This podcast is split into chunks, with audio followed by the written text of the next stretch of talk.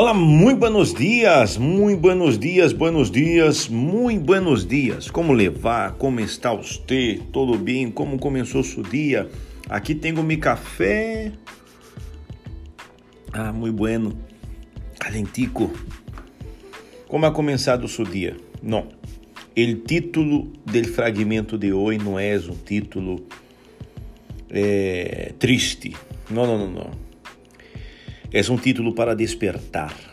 Quizá você se assustou, não? Um minuto de silêncio. Você sabe de onde surgiu a, a expressão e el acto? Minuto de silêncio é a expressão por el período de contemplação, oração reflexão ou meditação silenciosa. É muito parecida ao acto de la bandeira a meio mastro, meio palo, não sei como poderia dizer em seu país.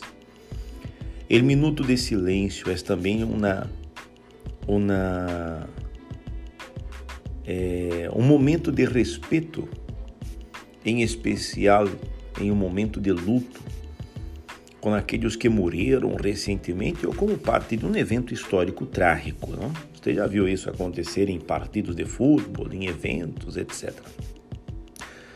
Então, há duas versões, pero a versão mais difundida sobre ou acerca da origem do minuto de silêncio é que ocorreu por primeira vez em Portugal, quando o parlamento português recebeu a notícia do falecimento do diplomata brasileiro Barão do Rio Branco.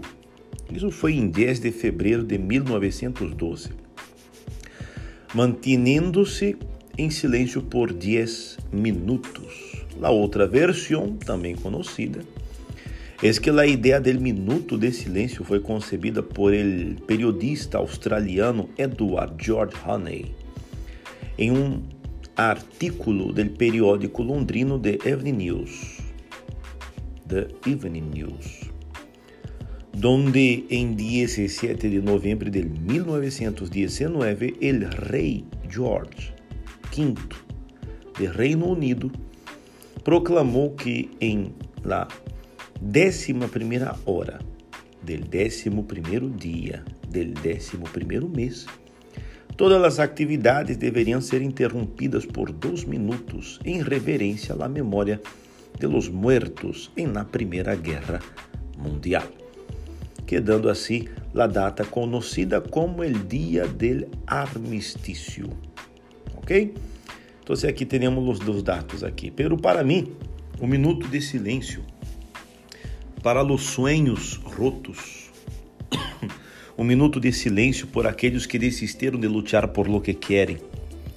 Um minuto de silêncio por aqueles que deixaram morrer seus propósitos, projetos, objetivos e planos.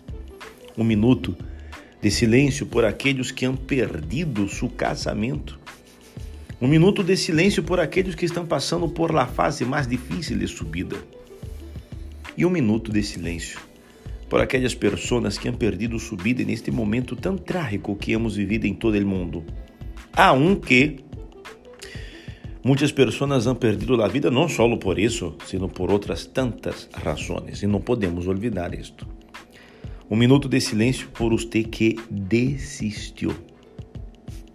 Você que ha desistido de lutar, sim? Para você, um minuto de silêncio. Vou descer não para você, sino para a sua desistência, não? Porque nós outros nunca podemos desistir de aquilo que nós outros queremos. Sempre teremos que enfrentar, sempre, sempre teremos que lutar para lograr, para alcançar aquilo que queremos. Se não, dedico um minuto de silêncio aos te que há deixado morrer seus sonhos. Não haga isto. Amigo, amiga, não quero ser um minuto de silêncio por isto.